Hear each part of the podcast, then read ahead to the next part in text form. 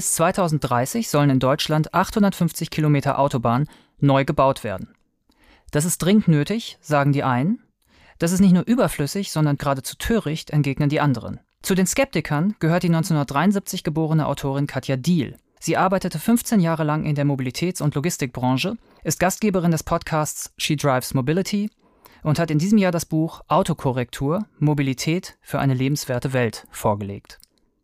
Darin geht es unter anderem darum, welcher Status verschiedenen Formen der Fortbewegung zugesprochen wird, wie das Auto die Räume, in denen wir leben, verändert hat und warum diese Aspekte die Frage nach Gerechtigkeit und Ungerechtigkeit berühren. Mein Name ist Kai Spanke, ich bin in unserem Feuilleton für die neuen Sachbücher zuständig und begrüße nun Katja Diel im FAZ Bücherpodcast. Hallo Frau Diel. Ja, hallo und danke für die Einladung. Sehr gerne. Haben Sie eigentlich ein Auto? Ich habe noch nie ein Auto besessen, nein, aber ich habe einen Führerschein. Waren Sie jemals in der Versuchung, sich eins zuzulegen? Ehrlich gesagt nein, weil ich tatsächlich immer Autos leihen konnte. Sie haben jetzt ein Buch geschrieben, wir haben es eingangs erwähnt mit dem Titel Autokorrektur und da gehen Sie mit dem Auto brutal ins Gericht. Sie sagen aber auch, das Auto ist eigentlich eine prima Sache. Was ist erstmal grundsätzlich ganz gut am Auto? Ich glaube schon, dass wir äh, nach den äh, Kriegen mit der Autoindustrie auch etwas hatten, was natürlich ähm, Basis unseres Wohlstands ähm, gelegt hat. Wir haben aber gleichzeitig versäumt, ähm, auch andere Systeme zu pflegen. Und das Gute, was am Auto dran ist, ist die unmittelbare Verfügbarkeit von Mobilität. Also teilweise muss man ja noch nicht mal mehr einen Schlüssel drehen, sondern man drückt Knöpfe und man hat die Mobilität. Das Ungute ist gleichzeitig aber auch etwas, ähm, was vielen anderen Menschen Belastung ist. Also das Auto bringt dem individuellen Mobilitätswunsch nach vorne, heißt ja auch MIV, motorisierter Individualverkehr. Gleichzeitig hat es aber sehr viele äh, Nachteile für Menschen, die mit dem Auto leben müssen, ohne es vielleicht auch zu nutzen. Und da wollte ich mich so ein bisschen auf Spurensuche begeben mit dem Buch auch. Erstens, wie konnte es so weit kommen, dass wir so autoabhängig geworden sind? Und zweitens, gibt es Lösungen, gibt es Geschichten, die uns helfen, aus dieser Autofixierung rauszukommen? Mhm. Sie sagen gerade autoabhängig. Sie schreiben ja auch gleich zu Beginn Ihres Buchs, jeder Mensch sollte das Recht haben, ein Leben ohne eigenes Auto zu führen. Und damit sagen Sie zugleich auch, dem ist aber nicht so. Äh, wie kommt das? Wo entstehen da Abhängigkeiten? Das war genau der Grund, warum ich mit 60 Menschen ungefähr gesprochen habe für das Buch, weil ich ähm, innerhalb, innerhalb von meiner Arbeit gemerkt habe, es gibt viele Gründe, die Menschen ins Auto drängen, aber die Lust am Auto äh, ist gar nicht so oft der Fall. Im Moment ist es ja so, wir haben 49 Millionen Pkw in Deutschland. Menschen halten diese Lenkräder in den Händen und werden gelesen als Erfolg der Autoindustrie, weil man sagt, dieses Produkt verkauft sich so super und das ist ein Narrativ, was ich durchbrechen wollte. Deswegen habe ich mit Menschen gesprochen, die auch oftmals als Ausrede missbraucht werden, nichts an Autofixierung zu verändern. Zum Beispiel die Krankenpflegerin, der Feuerwehrmann, die ältere Dame im ländlichen Raum, Menschen mit Behinderungen, habe ich gefragt, willst du oder musst du Auto fahren? Und schon diese Frage hat ziemlich viel ausgelöst an Erkenntniswert. Erzählen Sie mal, was, was diese Leute Ihnen erzählt haben, was Ihnen noch vorher noch gar nicht so bewusst war. Also erstmal war ich ein bisschen, ja, fast bedrückt, dass sich Menschen diese Frage gar nicht stellen, sondern sich eher passend machen. In einem sehr durchgetakteten System wie dem heutigen, wo es irgendwie nur noch äh, Coffee to go und Essen to go, also Hektik als Statussymbol oder auch Lebensstil ähm, gibt, da ist viel, was nicht Zeit lässt, um nachzudenken. Und diese meist einstündigen Gespräche per Videotelefonie haben halt die Zeit gehabt, mal über Dinge nachzudenken. Was mich erstaunt hat, war, dass manche manche Probleme noch sehr viel größer sind, als ich sie gedacht habe. Zum Beispiel die Dame in Armut hat mir nochmal einen ganz anderen Blickwinkel auf Automobilität und fehlende Alternativen eröffnet. Sie hat nämlich gesagt, sie würde sofort eine Monatskarte kaufen für den öffentlichen Personennahverkehr, der bei ihr aber nicht fährt, weil die Mobilität, die sie, ihr Mann und die vier Kinder haben, die würde sie gerne einmal bezahlen und dann ist dieser Haushaltsposten sozusagen raus aus dem Kopf. Sie fährt aber mit ihrer Familie ein altes Auto, was viel Wartung braucht, Reparaturen, was auch nicht gerade wenig Spritverbrauch hat. Und das ist etwas, wo sie am 1. Juni sozusagen noch nicht sagen kann, was ist Ende Juni denn als Mobilitätsbudget noch vorhanden. Mhm. Wie sind Sie an diese ganzen Gesprächspartner rangekommen? Viel habe ich über ähm, Twitter gefunden. Da habe ich halt reingestellt, ähm, ich schreibe gerade ein Buch und würde gerne mit euch über eure Automobilität äh, reden. Da haben auch viele sich gemeldet, haben gesagt, ja, Katja, wir können mal reden, aber eigentlich, ich fahre halt Auto und äh, bin da auch ganz zufrieden mit. Äh, am Ende von solchen Gesprächen mit diesen Menschen kam dann doch eher eine gewisse Unzufriedenheit raus. Ich habe aber auch in anderen Netzwerken gesucht und nachgefragt und musste dann da tatsächlich auch aufhören mit äh, äh den Interviews, weil ich dann das Buch auch noch schreiben wollte. Haben Sie diese Leute getroffen oder lief das alles schriftlich? Das war alles im Rahmen der Pandemie äh, und im Rahmen der ersten Regel der Verkehrswende Wege vermeiden, mhm. ähm, per Videotelefonie, Telefonat und dann Transkription der Interviews. An einer Stelle in Ihrem Buch heißt es, die Verkehrswende habe in Deutschland noch nicht einmal begonnen. Können Sie das erläutern? Oh, da kann ich ganz aktuell werden, oder? Also Spritpreisrabatte zu gewährleisten in der Sommerferienzeit. Ähm, das ist jetzt Anfang Juni ja schon deutlich geworden, dass es eigentlich nur diejenigen reich macht, die mit diesem Stoff auch handeln, nämlich die Menschen, die fossile Brennstoffe verkaufen wollen. Also es ist halt etwas, wo ich sage, das ist keine Verkehrswende, wenn wir ähm, Sprit billiger machen. Wir müssen raus aus den fossilen Brennstoffen. Das steht ja auch im Koalitionsvertrag, dass wir klimagerecht agieren wollen, auch in der Mobilität. Ähm, die Verkehrswende hat noch nicht begonnen, weil genau diese Wahlfreiheit, die Sie eben auch schon zitiert haben, das Recht, ein Leben ohne eigenes Auto führen zu können, das ist nicht durchgesetzt. Es gibt 13 Millionen Erwachsene in Deutschland, die haben keinen Führerschein und die können in bestimmten Regionen, die jetzt nicht super dörflich sind, sondern suburban oder etwas ländlich geprägt, die können da nicht leben, weil da alles auf die Automobilität ausgelegt ist. Und das ist für mich ein Zeichen, dass Verkehrswende noch nicht begonnen hat. Was ein bisschen begonnen hat, ist Antriebswende. Im letzten Jahr fuhren immerhin ein Prozent der deutschen Pkw voll elektrisch, ist natürlich auch eine bittere kleine Zahl. Da mhm. sind wir jetzt irgendwie so ein bisschen auf dem Weg, aber es braucht auch Kaufprämien. Die meisten verkauften Autos sind weiterhin mit fossilen Brennstoffen betrieben und Gott sei Dank gibt's da ein bisschen die EU, die Druck macht mit Flottengrenzwerten und ja, auch jetzt dem Verbrennerverbot. Wir müssen einmal kurz historisch werden. Haben sich eigentlich die Länge und die Anzahl der Wege, die Menschen in Deutschland so im Schnitt am Tag zurücklegen, in den letzten Jahren oder auch Jahrzehnten äh, gravierend verändert? Ich bin natürlich viel mit dem Thema Mobilität vertraut, auch mit dem Thema Automobilität, und dass ich es jetzt selbst nutze, aber ich war selber auch erstaunt, in bestimmte Studien einzusteigen und in bestimmte wissenschaftliche Annäherungen auch an Mobilität und da zu lesen, dass wir wahrscheinlich seitdem es uns gibt, also ungefähr seit dem Neandertal, äh, drei bis vier Wege am Tag zurücklegen. Das war damals wahrscheinlich raus zur Jagd, zum Bärensammeln, Zubereitung und wieder zurück in die Höhle. Ähm, heute ist das gar nicht unbedingt anders, aber durch das Auto haben sich die Wegelängen verändert. Und das ist halt etwas, was mich total ja, erschüttert hat, dass dadurch auch der gefühlte Zeitgewinn, den Automobilität uns ähm, bringt, gar nicht eingetreten ist, weil dadurch, dass wir die gleiche Anzahl von Wegen, die Wege wurden aber länger, dass man ungefähr eine Stunde am Tag mobil ist. Und das hat sich, als wir noch zu Fuß gelaufen sind, genauso ähm, dargestellt wie jetzt mit dem Auto. Mhm. Wie, wie lange, also wie viele Stunden am Tag oder wie viele Minuten am Tag sind Sie so im Schnitt mobil ohne das Auto? Also aktuell relativ viel, weil ich auf Lesereise bin mhm. und mich da zwischen den Orten mit meinem Faltrad und der Deutschen Bahn bewege.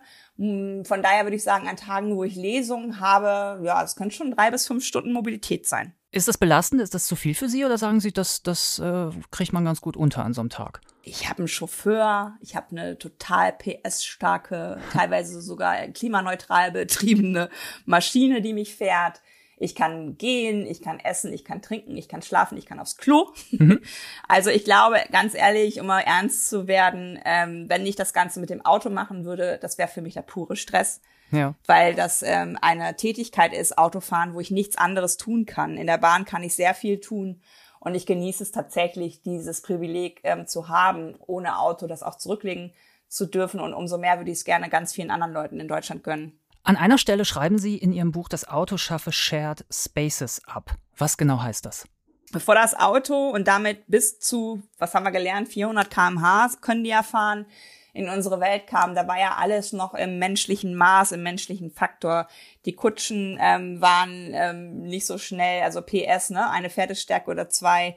Ähm, da haben wir uns mehr in die Augen geguckt, uns verständigt, uns ähm, auch ja Vorfahrt gewähren lassen. Da gab es keine ähm, Gehwege, Straße nur für Autos, sondern das war alles ein bisschen geteilter öffentlicher Raum. Da war Handel, da war Begegnung, da war ähm, alles. Es sind ja teilweise auch Städte nur entstanden, weil sie da Handel betrieben haben, Marktplätze gaben und so weiter. Und dadurch, dass ähm, dieses Gefährt, was natürlich mit zwei Tonnen Blech auch sehr viel Zerstörungskraft in der Bewegung ähm, mit inne hat, mussten natürlich die Wege getrennt werden. Die Menschen, die ohne Fahrgastzelle, also ohne Schutzraum des Autos unterwegs sind, wurden an den Rand gedrängt, auch im Sinne der Verkehrspolitik. Äh, müssen Knöpfe drücken an Ampeln, wenn sie rübergehen wollen. Und das ist etwas, wo ich manchmal schon vermisse, dass der Stadt, aber auch dem ländlichen Raum dieser dörfliche Charakter im Sinne von Aufenthaltsqualität, Lebensqualität verloren gegangen ist. Sie leben in Hamburg. Ähm, wünschen Sie sich manchmal aufs Dorf? das ist ganz lustig, weil das ist eine Anekdote, die ich sehr gerne erzähle, dass mir Leute immer sagen, boah, Katja, bist du naiv. Du lebst in Hamburg, dann zieh doch aufs Land wenn du unbedingt Ruhe willst, wenn du unbedingt Platz willst. Und dann bin ich halt ein Viertel meines Lebens bei meinen Eltern auf dem ländlichen Raum und finde das da ehrlich gesagt auch nicht, weil da auch alles zugeparkt ist, weil die Haushalte meistens pro Person ein Auto haben, weil die Kinder auch nicht vor der Tür spielen. Also richtig aufs Land, das kann ich mir schon vorstellen, aber dann müsste das Land auch noch besser werden mit einer gewissen Nahversorgung. Ich will nicht wieder in irgendein Leben geraten, wo ich abhängig bin vom Auto, wenn ich irgendwas besorgen will. Deswegen, ähm, ich, ich liebe Hamburg total und verändere es äh, mit den Menschen, die da arbeiten, auch an der Verkehrswende, dass es vielleicht auch diesen dörflichen Charakter wieder zurückerhält, den es mal hatte. Vielleicht schauen wir uns das direkt mal so nebeneinander an, also Stadt und Land. Was muss denn im Rahmen einer gelingenden Verkehrswende in der Stadt als erstes unbedingt noch passieren und was auf dem Land? Das ist, glaube ich, gar nicht so der große Unterschied. Wir haben nur das Land noch viel kaputter gemacht im Sinne von Alternativen zum Auto. Wir haben tausende Schienenkilometer abgebaut. Nach der politischen Wende in Deutschland äh, sind allein in Ostdeutschland 4000 Schienenkilometer abgebaut worden. Es sind funktionierende Bussysteme immer weiter zurückgefahren worden, dass sie nur noch zum Teil Schülerinnenverkehre sind. Also da ist ja ganz viel auch im Sinne von Marodieren der Bahn, was wir ja gerade auch merken. Alle meckern, das ist immer zu spät, das ist immer zu voll. Das ist ja nicht vom Himmel gefallen, dass die Bahn so eine schlechte Qualität ist, sondern es war politisch gewünscht, weil seit Jahrzehnten immer mehr in die Straße investiert wurde, denn in die Schiene. Also wenn wir diese Unterteilung machen wollen, habe ich manchmal sogar das Gefühl, vielleicht könnte die Verkehrswende im ländlichen Raum sogar schneller gehen, weil wir da ähm, sehr viel mit Mobilitätslücken zu tun haben. Also der Weg zur nächsten Haltestelle ist zu weit, der Weg zum nächsten Bahnhof. Es fehlen tolle Radwegesysteme, es fehlen gute Gehwege.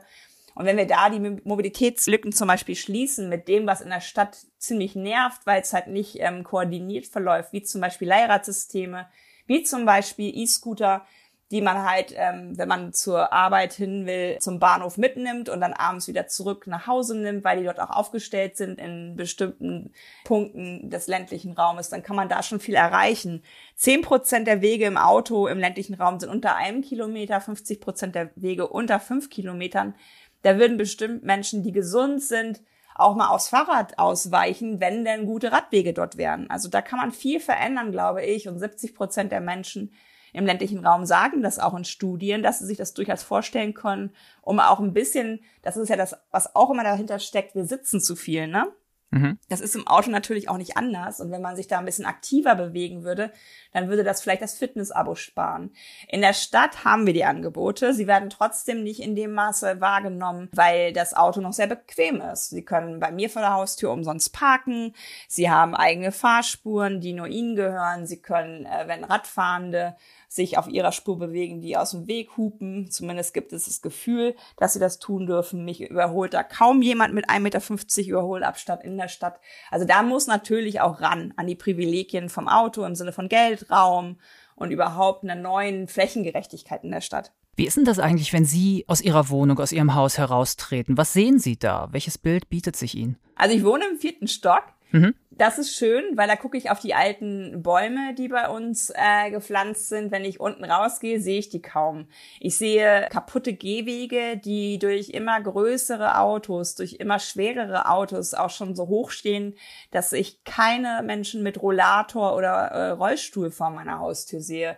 Kinder sehe ich auf Laufrädern, die total genießen, selbstbestimmt unterwegs zu sein. Da brüllt aber immer ein Mama oder eine Papa nicht so weit, da hinten fahren Autos, pass halt an. Also die sind auch in einer großen Limitation, Kinder in Eimsbüttel, da wo ich wohne. Ich sehe zwei geparkte Spuren, ich sehe zwei Fahrspuren, ich sehe Wohnmobile, Bullies, Hashtag Vanlife und grüne Natur. Ne? Mhm. Das ist ja in der Pandemie auch ziemlich nachgefragt worden. Also wenn ich als 1,68 große Frau rausgehe, habe ich manchmal das Gefühl, entweder ich bin auf so einem Open-Air-Parkhaus oder wo halt Autos verkauft werden oder halt von einer Küchenschrankwand, weil diese Wohnmobile sind so groß, dass sie mir jeglichen ähm, Stadtraum und das Gefühl dafür nehmen. Welche Rolle spielen dabei jetzt nicht nur bei Ihnen in der Straße, sondern überhaupt natürlich gesundheitliche Aspekte? wenn wir vom Auto reden. Da können wir gerne mal bei den Kindern bleiben, die so vielleicht drei Jahre alt sind, schon alleine auch vielleicht laufen können. Die bewegen sich da, wo die Auspuffe sind. Die sehen, wenn sie sich umschauen, nur Blech, weil die Autos viel größer sind als sie. Die haben vielleicht auch wirklich ja so ein bisschen eine devote Grundhaltung. Ich habe letztens mit Arte einen Dreh gehabt, wo ich ähm, auf einem Teppich saß in einem Parkplatz und wir haben so eine Wohnzimmeratmosphäre in diesem Parkplatz gebracht. Das fanden die Kids die da langgelaufen sind, super toll. Gleichzeitig sagte der Junge, der vorne lief, aber auch hier wird's wieder eng, hier können wir nicht mehr zu zweit laufen. Die waren also schon richtig daran gewöhnt, ähm, dass es manchmal nur noch so breite Gehwege gibt, äh, die für ein Kind ausreichen und nicht für zwei, die Händchen halten sozusagen mit der Gruppe unterwegs sind. Und das ist was, wo ich so das Gefühl habe, wir sind noch nicht äh, in der Lage, in Deutschland das zu tun, was viele andere Länder schon tun und viele andere Städte, wie zum Beispiel Helsinki, die sogenannte Vision Zero, also null Verkehrstote anzustreben. In Helsinki ist äh, 2017 das letzte Kind gestorben im Straßenverkehr und seit 2019 ist keine Person mehr umgekommen. Woran liegt das? Die haben natürlich die Schwächsten priorisiert. Das sind Kinder, das sind Menschen mit Behinderung, das sind SeniorInnen. Und wenn man sich um die kümmert und denen äh, eine gute Mobilität eröffnet, dann ist es automatisch sicherer, dann steigen auch automatisch mehr Leute um und aus dem Auto aus. Und das würde ich mir wünschen, dass wir halt wieder den menschlichen Faktor da auch, ja, agieren lassen. Hm. Man muss dazu sagen, eine Auswertung des Statistischen Bundesamts ergibt, dass im vergangenen Jahr 2569 Menschen im deutschen Straßenverkehr ums Leben gekommen sind. Einerseits ist das verglichen mit 2020 ein Rückgang um 6 Prozent, andererseits ist das ja immer noch sehr viel. Und wenn man sich dann überlegt, dass in Helsinki jetzt 2019 kein Mensch ums Leben gekommen ist, na gut, das ist eine Stadt, aber einen Effekt scheint es zu geben. Also während sie diese Zahlen sagen, geht mir eh das Herz wieder in die Hose, ne? weil das hm. ist so ein bisschen ähm, ich habe so das Gefühl, wir haben Verkehrstod als natürliche Todesursache anerkannt. Also es gibt keinen Aufschrei, dass täglich acht Menschen sterben, dass täglich 882 Personen bis zu schwerst verletzt werden. Also da werden Leben zerstört. Wir alle können uns vorstellen, was schwerst verletzt heißen kann. Hm. Dorobert hat mal eine Studie rausgegeben, 113 Menschen werden durch Verkehrstod ähm, traumatisiert. Es geht vom Ersthelfenden bis hin zu Angehörigen oder KollegInnen. Und das ist sowas, wo ich wirklich sehr bedrückt bin, dass wir das noch nicht mal als Ziel anstreben. Zumal das Senken der Todeszahlen im Straßenverkehr liegt einmal daran, dass äh, während der Pandemie weniger Mobilität war. Und es liegt daran, so hart wie es klingt, die Rettungssysteme sind besser geworden, die medizinische Versorgung ist besser geworden. Und ähm, Menschen, die aufgrund eines Verkehrsunfalls eine gewisse äh, Zahl von Wochen später sterben, werden nicht mehr als Verkehrstote in die Statistik genommen. Und das sind alles Dinge, wo ich einfach fassungslos davor stehe und wirklich gerne verändern würde, dass täglich acht Menschen ihnen liebe Verwandte und ähm, ja, KollegInnen verlieren. Wie sieht das mit den Kosten aus? Was verursacht der automobile Straßenverkehr pro Jahr ungefähr an wirtschaftlichen Kosten? Also wenn man jetzt Dinge wie Unfälle und Luftverschmutzung äh, durch Feinstaub, durch Reifenabrieb und Lärmbelästigung, wenn man das alles zusammennimmt, was kommt dabei raus? Ich sehe schon, sie sind sehr viel besser informiert als manch anderer, weil meistens äh, gucken die Leute auf Kfz-Steuer, auf, auf, auf Versicherung, auf was kostet der Sprit, auch aktuell natürlich, und gucken aber nicht darauf, dass dieses System Auto eine gemeinwohlfinanzierte Mobilitätsform ist sozusagen, weil wir alle zahlen dafür. Die Schienenallianz hat rausgekriegt über eine Studie, die sie in Auftrag gegeben haben, dass es 141 Milliarden Euro im Jahr sind. Und dazu gehört genau das, was Sie sagen, Folgekosten, dazu gehört Reparatur, dazu gehört Instandhaltung, dazu gehören auch die Verkehrstoten. Ein Verkehrstod äh, ist ungefähr 1,5 äh, Millionen volkswirtschaftlicher Schaden, auch wenn ich denke, das sollte uns jetzt nicht der Antrieb sein, das abwenden zu wollen. Und das ist was, wo ich immer wieder, ehrlich gesagt, ein bisschen grell werde, wenn ich gefragt werde bei neuen Mobilitätsformen, die allen helfen, ja, was kostet das denn? Was bringt uns das denn? Das muss doch wirtschaftlich sein. Also ich denke, wenn wir ehrlich mit dem Autoverkehr umgehen würden und Kostentransparenz da auch reinbringen würden, könnte es erstens niemand mehr bezahlen und zweitens wäre es das unwirtschaftlichste, was es überhaupt gibt an Mobilität. Sie sind, das wird jetzt niemanden wundern, für ein Tempolimit auf Autobahnen. Wenn nun jemand sagt, ähm, Autobahnen sind mehr als dreimal so sicher wie andere Straßen. Mit Abstand die meisten tödlichen Unfälle gibt es auf Landstraßen. Außerdem sterben in Ländern mit einem Tempolimit auf Autobahnen mehr Verkehrsteilnehmer und die Konzentration lässt bei konstantem Tempo 130 deutlich nach. Wenn also jemand diese recht gängigen Argumente vorbringt, was entgegnen Sie dem? Also erstmal geht es ja bei Tempolimit um drei Stufen, Autobahn, Landstraße, innerorts. 120, mhm. 80, 30. Und das ist halt etwas, wo ich sehe, in der Stadt beginnt, wenn wir jetzt einfach mal auf die drei Bereiche schauen, in der Stadt sorgt Tempo 30 für Verkehrsfluss. In Hamburg haben sie aktuell durchschnittlich, wenn sie mit dem Auto tagsüber fahren, 18 kmh. Und das ist auch keine Raketenwissenschaft, das zu vermuten und nachzuweisen, weil wir ja viel im Stau stehen. Also da ist in Hamburg zum Beispiel der Dammtorbahnhof sehr bekannt dafür, dass man da sehr lange steht auf, äh, vor dem Gebäude. Mhm. Und das wäre ja schon mal was, wo ich immer ganz lustig finde, was dann einfach mehr wäre. Ne? Also dann hätte man mit Tempo 30 ja schon mal ein bisschen gewonnen. Und das ist etwas, was vor allen Dingen auch Teil von dieser Vision Zero ist in der Stadt, die, Begebenheiten anzugleichen, dass Menschen auf dem Fahrrad ähnlich schnell sind wie Menschen ähm, auf dem Autoverkehr äh, und dass man da auch eine andere Art des Umgangs miteinander hat, indem man wie ein Fischschwarm sich eher verhält, als das zwischen zwei grünen Ampeln mit dem Auto gerast wird, damit man auch mit Tempo 60 die grüne Welle hat oder so. Also da hat ähm, Tempolimit klimatische Auswirkungen, es hat Auswirkungen für den Verkehrsfluss, es hat Auswirkungen, dass es Leben rettet und natürlich auch Verletzungen mindert. Weil wenn man mit 30 kmh einen Radfahrer anfährt, ist das was ganz anderes, als wenn man mit 50 kmh eine Radfahrerin an, anfährt. Ne? Das, sind, das, ist Physik. Mhm. Ähm, auf der Landstraße ist das genau ähm, das Problem, was Sie auch schon geschildert haben, dass da viele Unfälle, auch Geschwindigkeitsunfälle sind. Da kann man auch vor allen Dingen ähm, hinkommen, finde ich, da ähm, auch eine Beruhigung reinzubringen. Äh, vor allen Dingen auch, was äh, vielleicht noch ein zweites Thema wäre, was junge Fahranfänger angeht, ne, die auch ähm, eine der Gruppen ja sind, die da ähm, auch äh, Probleme aufweisen im Sinne von Geschwindigkeit äh, auch einzuhalten. Und auf der Autobahn, ja, diese Vergleiche mit anderen Ländern können wir machen. Ähm, wir sind das einzige Land in Europa, was kein Tempolimit hat.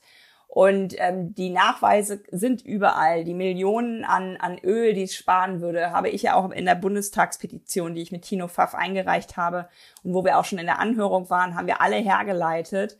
Ich glaube, ähm, alleine Daniela Kluckert vom Verkehrsministerium hat an der Anhörung gesagt, es halten sich bei ähm, Zonen mit Tempolimit nur 40 Prozent an diese Tempolimits. Und wenn sie das sagt, dann wird das stimmen, weil sie ist die Expertin auf dem Gebiet. Wir bräuchten natürlich, das ist auch der zweite Schritt, mehr Kontrollen. In der Schweiz können Sie, wenn Sie zu schnell fahren, auch mal Ihr Auto loswerden oder Ihren Führerschein loswerden. Also wir bräuchten natürlich nicht nur das Tempolimit an sich, sondern Kontrollen und vor allen Dingen auch die entsprechenden Bestrafungen. Mhm. Und noch ein Standardargument, wie reagieren Sie auf den Hinweis, jährlich steigende Zulassungszahlen und eine immer größere Zahl an Führerscheinen würden ja doch beweisen, dass die Menschen Auto fahren wollen? Nee, das ist Quatsch. Also das ist für mich ähm, erst recht ähm, ein Zeichen dafür, dass Verkehrspolitik versagt. Wenn die Alternativen gut wären, wenn wir sichere Räume hätten, wenn wir barrierefreie ICEs hätten, dann würden sehr viel, viel mehr Menschen öffentlich unterwegs sein. Weil die Zeit, das habe ich ja eben auch schon ein bisschen geschildert, in der Bahn ist ja geschenkte Zeit. Die kann man ja noch gleich ganz anders nutzen, als wenn ich Auto fahre von A nach B. Mhm. Die 60 äh, Menschen, mit denen ich gesprochen habe, haben alle davon gesprochen, dass ungefähr 80 Prozent ihrer automobilen Wege muss Mobilität ist, also nicht mit Lust gestaltet, sondern weil Alternativen fehlen oder weil barrierefreie Züge fehlen. 20 Prozent ist dann vielleicht noch Lust, wenn man am Wochenende Menschen besucht und auf eher entspannteren äh, Straßenverkehr trifft. Und äh, als ich gefragt habe, kann ein Mensch ohne Führerschein und das haben wir ja gelernt, das sind 13 Millionen Erwachsene und 13 Millionen Kinder, können die ähm, dein Leben führen? Da wurde gesagt, nee, mein Leben beruht auf Automobilität. Also ich wüsste gar nicht, was ich tun soll, wenn ich nicht mehr automobil unterwegs bin. Und das ist etwas, wo wir in einer Autokratie sozusagen leben und ich möchte es lieber demokratisch halten. Wer Auto fahren will, wird das tun. Aber sehr viele Menschen wollen das gar nicht, sondern werden dazu gezwungen. Und das sind drei bis 400 Euro im Monat Minimum, die an Budget für eine Mobilitätsform ausgepriesen äh, werden. Und das ist etwas, wo man schon ziemlich viel andere Mobilität bezahlen könnte. Sie schreiben auch in Ihrem Buch, das ist ein sehr interessanter Punkt, im Verkehrssektor arbeiten 22 Prozent Frauen. Und das sei, schreiben Sie, ein großes Problem, weil die weibliche Perspektive fehle. Woran lässt sich das festmachen? Da schrecken natürlich immer viele, vor allen Dingen Herren auch zurück, wenn ich von der sogenannten Ver feministischen Verkehrswende äh, spreche. Feminismus hat zwar ein Feminin im Namen und es kommt auch daher aus der Frauenrechtsbewegung. Ein moderner Feminismus möchte aber dafür Sorge tragen, dass es allen gut geht. Also nicht nur den Frauen im Vergleich zu Männern, sondern Menschen, die nicht der weißen Mehrheitsgesellschaft angehören, Menschen, die Behinderung haben oder andere besondere Bedürfnisse an Mobilität, ältere, jüngere Kinder also quer durchs Bild die Gesellschaft, die wir ja hier in Deutschland auch haben. Die weibliche Mobilität, das zeigen einfach Studien, ist vor allen Dingen, wenn es nur ein Familienauto gibt, das meistens der Ernährer fährt, ist sehr viel in Wegeketten eingeteilt. Also Kind zur Kita bringen, zum Job, dann geht, die Frau einkaufen, holt das Kind ab, wieder nach Hause. Der Mann hat eher die Mobilität vom Job nach Hause und umgekehrt. Also das ist eher ein sehr einfacher Weg, der sehr statistisch gut nachvollziehbar ist, während die weibliche Carework und das ist ja auch in der Pandemie nochmal wieder leider verschlimmert worden. Frauen haben Arbeitszeiten verringert, um ähm, Homeschooling machen zu können, um sich um die Kinder zu kümmern, um sich um pflegende Personen zu kümmern. Und diese Mobilität ist unsichtbar, weil sie nicht bezahlt wird, weil sie nicht mit Erwerbstätigkeit äh, zu verbinden ist und weil sie manchmal in manchen Statistiken auch unter Erledigung oder ähnliches gefasst wird. Also da brauchen wir einfach auch Statistiken, die das ein bisschen sichtbarer machen, wo sich diese Menschen bewegen. Und gerade auch abends oder in den frühen Morgenstunden, wenn Menschen der Pflegeberufe, wenn Menschen, die putzen, wenn Menschen, die, ähm, die Dienstleistungen oder auch Menschen, die Busse bewegen, unterwegs sind, äh, die haben nicht die Alternativen. Und das sind Wege, die ich gerne aufhellen würde und für die ich auch gerne Angebote bereitstellen würde. Hinzu kommen ja auch so Dinge wie die Gestaltung der Pkw-Innenräume, die immer sich orientieren an, an männlichen Durchschnittsmaßen. Ja, das ist, das ist wirklich was, wo ich denke 2022 und es gibt immer noch nicht vorgeschriebene weibliche Crash-Test-Dummies. Also es gibt sie immerhin. Weibliche Forschende haben diese Puppen entworfen, also diese, ja, ich sag mal, nachgeahmten menschlichen Körper, die in die Autos gesetzt werden, um Sicherheitsrelevanz ähm, zu testen.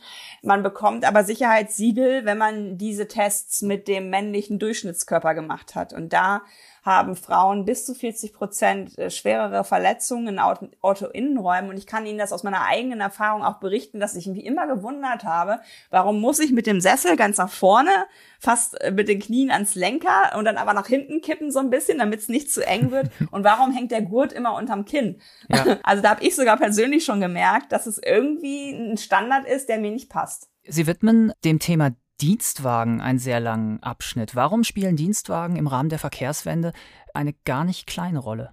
Ja, das ist wirklich erstaunlich gewesen. Das hat sogar mich erstaunt, wie umfänglich dieses Privileg, was ja auch meist ähm, Besserverdienenden zugutekommt. Natürlich gibt es Dienstwagen von Menschen im Außendienst, das will ich gar nicht abstreiten. Aber meistens ist ein Dienstwagen ja Bestandteil eines Arbeitsvertrages als Boni, der für sowohl äh, ArbeitgeberInnen als auch für ArbeitnehmerInnen Vorteile beinhaltet und immer zu groß gekauft wird.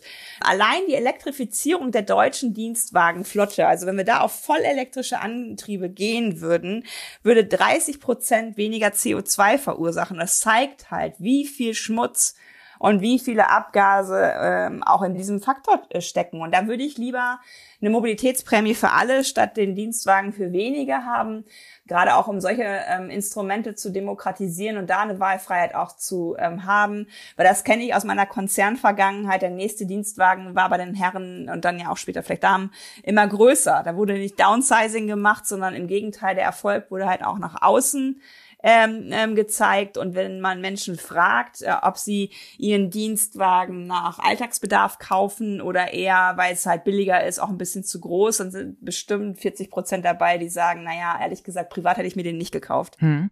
Sie sagten gerade, Sie sind auf Lesereise. Wenn Sie all diese Dinge, die Sie jetzt so gerade ausgeführt haben, an so einem Abend erzählen, wie ist die Resonanz im Publikum? Teilweise sehr belastend für mich, weil Menschen die Hand heben und erzählen, wie es ist, als Mensch ohne Führerschein in Deutschland zu leben und quasi seit Jugendjahren einem gewissen Mobbing unterlegen zu sein. Also in Deutschland genügt es nicht zu sagen, ich möchte kein Auto fahren. Das wird immer hinterfragt, so ähnlich wie man auf Partys, wenn man nicht trinkt, immer gefragt wird, warum man nicht trinkt. Also ähm, das ist für mich sehr bedrückend, weil ich finde, es, ist, es gehört sich nicht in, in einer Demokratie, wo jeder doch, solange anderen nicht schädigt, ähm, sein Leben leben äh, soll, da halt so einen Druck zu empfinden, dass Menschen teilweise keine Jobs kriegen, obwohl für den Job kein Führerschein gebraucht ist, weil da so ein Misstrauen ist gegenüber Menschen, die keinen Führerschein haben. Teilweise sind dann auch Ingenieure, also das muss ich auch nicht gendern, weil es bisher nur Herren waren, bewusst zu meinen Lesungen gekommen, um hinterher so kleine Streitgespräche zu machen, ob das wirklich voll elektrisch wäre, ob wir nicht beim Pkw weiterhin technologieoffen sein sollten, ähm, ob es nicht ähm, einfach auch ein Wohlstandsmagnet ist, äh, die Autoindustrie. Also da gibt es durchaus auch Kontroversen, die wir da haben, aber auch immer in einer, ich würde mal sagen, wertschätzenden Haltung. Und was mir gut tut, ist, dass viele sich in den 60 Menschen, sind jetzt nicht alle im Buch erschienen, aber viele sich da wiedergespiegelt sehen und sagen, ah, du bist eine, die mich mal sieht in meinen Bedürfnissen. Du bist eine, die mir sagt, ja, ich fahre als Frau Auto, aber nicht, weil ich das möchte, sondern weil ich mich nicht sicher fühle am Bahnhof zum Beispiel in, in, Hamburg, wo ab 22 Uhr alles dicht hat. Ne? Also das tut gut, weil ich merke, das stimmt, was ich so gedacht habe. Hinter der Automobilität stehen noch ganz viele andere gesellschaftliche Probleme und wenn wir die nicht lösen, dann steigen die Leute auch nicht aus dem Auto aus. Letzte Frage, würden Sie sich ein E-Auto kaufen? Nö. warum, warum nicht? Äh, weil ich äh, kein Auto brauche. Mhm. Ähm, das wäre einfach Quatsch, dass ich mir jetzt ein Auto kaufe, nur weil es einen voll elektrischen Antrieb gibt. Jedes Auto, was nicht gebaut werden muss, weil super gute Alternativen den Menschen ähm, in die Lage versetzen, Autos leihen zu können und nicht mehr selbst besitzen zu können, ist ein gutes Auto. Wir haben 49 Millionen Pkw. Es gibt Haushalte mit vier oder fünf Autos. Das ist ein ziemlicher Hinweis dafür, dass das ein System ist, was nicht gut funktioniert. Und Auto, ja, voll elektrisch zu fahren, löst viele andere Probleme ja nicht. Da bleiben immer noch seltene Ressourcen, da bleibt immer noch der Platz im öffentlichen Raum, der fürs Auto vorgehalten wird. Da bleibt immer noch Lärm, weil auch ein elektrisches Auto hat Abrollgeräusche, gerade auch bei Regen. Da bleibt immer noch Reifenabrieb. Das ist im Moment die zweitgrößte Mikroplastikquelle der Welt. Ähm, also das sind alles Dinge, ähm, ich brauche kein Auto und dann kaufe ich auch keins. Autokorrektur. Mobilität für eine lebenswerte Welt ist bei S. Fischer erschienen und kostet 18 Euro. Vielen Dank, Katja Diel. Vielen Dank für den Austausch. Weiterführende Hinweise finden Sie in den Show Notes und auf unserer Seite faz.net slash Bücher-Podcast, Bücher mit UE. Falls Sie Fragen oder Anmerkungen haben, können Sie mir gerne schreiben. Die E-Mail-Adresse lautet bücher-podcast at faz.de, Bücher mit UE. Sie können unseren Podcast auch abonnieren und ihm in Form eines Sternchens Applaus spenden. In der nächsten Episode sprechen Maria Wiesner und Friedjof Küchemann mit Stefan Abarbanel über seinen Roman 10.50 Uhr Grunewald. Darin geht es um Walter Rathenau, der vor 100 Jahren einem Attentat zum Opfer fiel. Vielen Dank fürs Zuhören und bis zum nächsten Mal.